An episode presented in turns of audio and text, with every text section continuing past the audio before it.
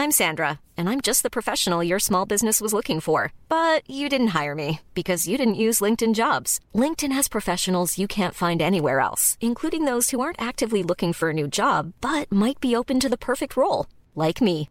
In a given month, over 70% of LinkedIn users don't visit other leading job sites. So if you're not looking on LinkedIn, you'll miss out on great candidates like Sandra. Start hiring professionals like a professional. Post your free job on linkedin.com/spoken today.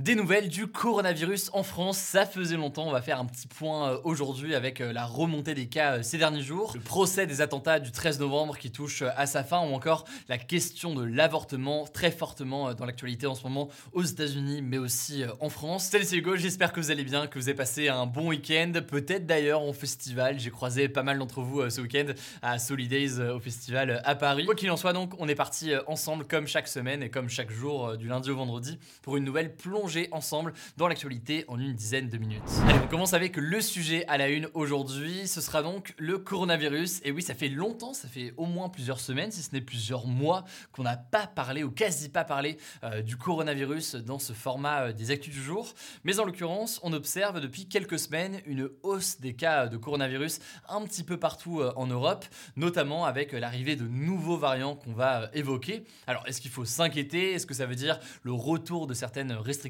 eh bien on va voir euh, tout ça euh, ensemble, prendre le temps, quelques instants, de voir euh, ce qu'il en est. Alors déjà pour vous donner une idée de quoi on parle, on a enregistré 60 000 nouvelles infections par jour entre le 19 et le 26 juin, contre en moyenne 20 000 il y a deux semaines, selon les dernières données de Santé publique France. Donc ça a fortement augmenté en passant de 20 000 à 60 000 en moyenne par jour. Mais alors comment expliquer une telle hausse en deux semaines? Eh bien il y a plusieurs explications qui sont avancées. La première explication c'est le relâchement des gestes barrières. Bon, ça vous l'avez vu, hein, ça a été le cas notamment euh, dans les entreprises, dans les transports en commun ou encore dans les lieux festifs comme les bars ou les restaurants, les lieux de loisirs.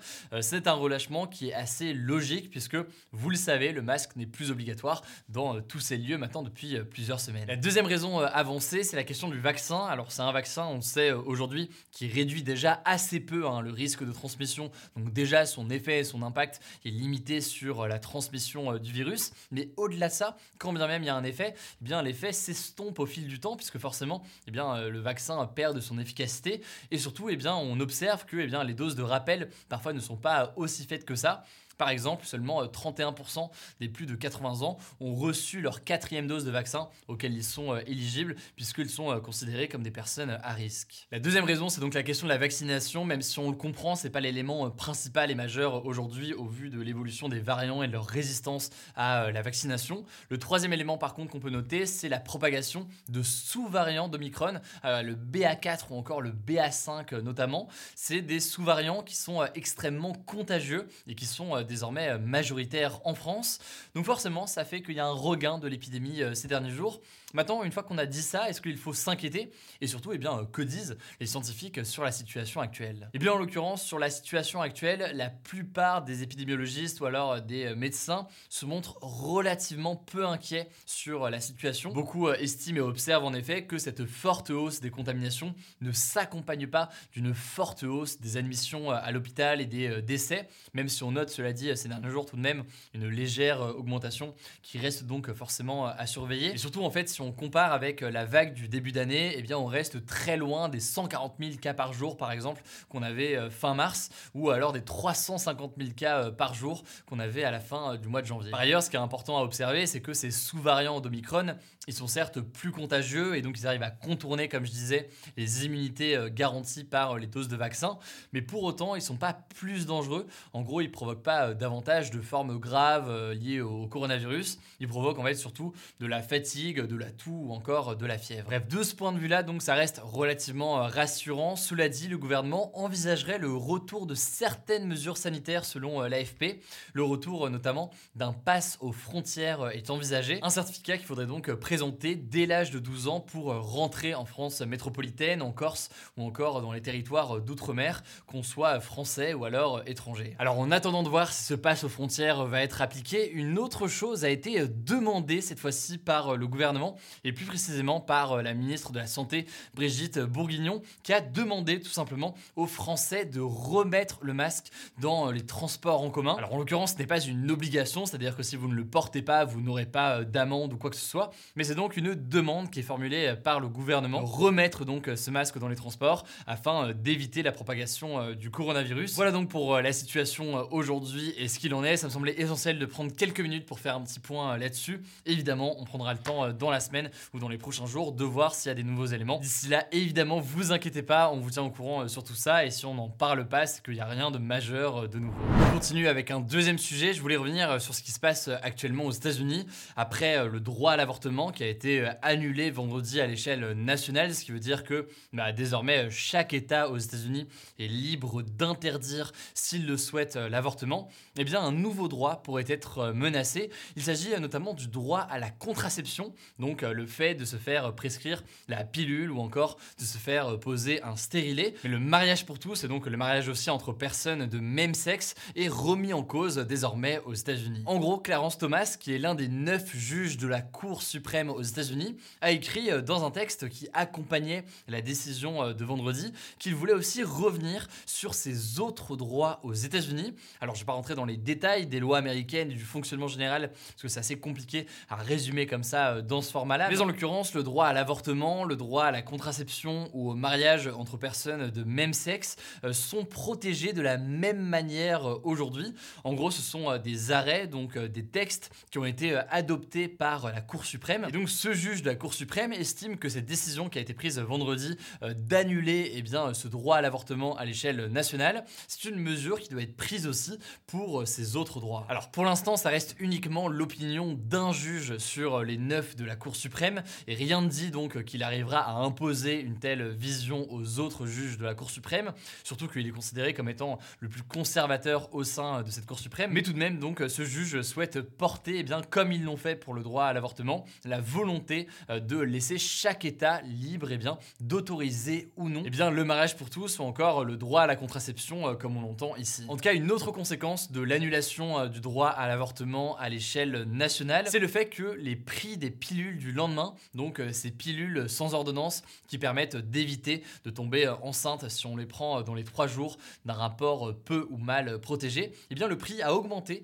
passant par exemple sur Amazon de 10 dollars à 47 dollars. En fait, visiblement, de nombreuses femmes ont voulu s'en procurer rapidement et c'est en rupture de stock à de nombreux endroits. Et d'ailleurs, cette montée des prix a entraîné de vives réactions hein, d'ONG de défense des droits des femmes notamment qui se sont insurgés d'une telle augmentation des prix à l'interdiction de l'avortement dans certains États. Et au passage, en France, sur le même sujet, après la décision prise ce vendredi aux États-Unis, eh bien, les députés français de la République en marche, mais aussi de la NUPES, donc de l'Alliance à gauche, ont proposé ce week-end d'inscrire le droit à l'avortement dans la Constitution, donc dans la loi suprême du pays. L'objectif, selon eux, c'est de sécuriser ce droit, car c'est beaucoup plus difficile de changer la Constitution que de changer une loi plus classique, disons. Évidemment, donc là-dessus, on en reparlera plus en détail dans les prochains jours. On continue avec les actualités en bref, et d'abord cette première information importante en France, le procès des attentats du 13 novembre 2015 à Paris. Attentats notamment donc dans la salle du Bataclan à Paris, un procès qui dure depuis le mois de septembre, touche à sa fin et ce lundi, eh bien, les accusés ont pu s'exprimer pour la dernière fois. Alors parmi les accusés jugés pendant ce procès, il y a notamment Salah Abdeslam, le seul membre du commando encore vivant, mais aussi 13 autres personnes, dont 11 personnes suspectées d'avoir aidé à la logistique des attaques et deux autres personnes qui devaient faire partie des commandos. Alors lors de ce procès, Salah Abdeslam a notamment déclaré, je cite, j'ai fait des erreurs, mais je ne suis pas un assassin. Les autres ont par ailleurs présenté leurs excuses ou exprimé des regrets.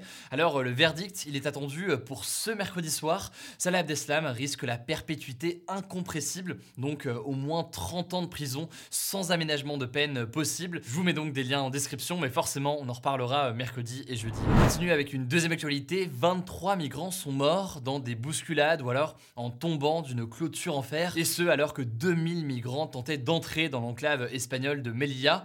En fait, il y a sur le territoire marocain deux enclaves espagnoles, donc des territoires espagnols, Ceuta et Melilla, où les migrants tentent de rentrer illégalement illégalement en escaladant parfois des clôtures de fer. En effet, pour eux, c'est un moyen d'entrer au sein de l'Union européenne, puisque s'ils rentrent dans cette enclave, eh bien, ils rentrent de fait en Espagne et donc au sein de l'Union européenne. Alors, suite à ce drame humain important, neuf associations marocaines et espagnoles ont exigé l'ouverture d'une enquête. Évidemment, je vous tiens au courant là-dessus. Autre information, en Ukraine, un centre commercial situé à Kremenchuk, dans le centre de l'Ukraine, a été touché par des roquettes russes cet après-midi. Plus de 1000 personnes se trouvaient à l'intérieur, selon le président ukrainien Volodymyr Zelensky. Le bilan provisoire au moment où je tourne ces actus est de 10 morts et plus de 40 blessés. Évidemment, on vous tiendra au courant de l'évolution du bilan. On continue avec une autre actualité en France. Une plainte pour tentative de viol pour des faits remontant à 2010 a été déposée contre le ministre Damien Abad, donc le ministre des Solidarités au sein du gouvernement aujourd'hui. Il s'agit en l'occurrence de l'une des trois femmes qui avait témoigné auprès de Mediapart il y a quelques semaines. Les deux autres femmes l'accusent donc de viol et elles n'ont pas porté plainte pour le moment.